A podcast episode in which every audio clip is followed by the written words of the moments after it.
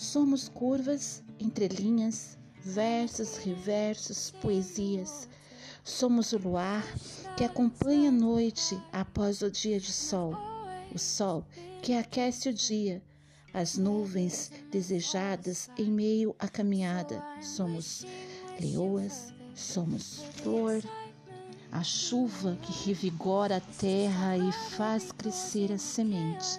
Às vezes somos silêncio, tempestade, ventania, calmaria.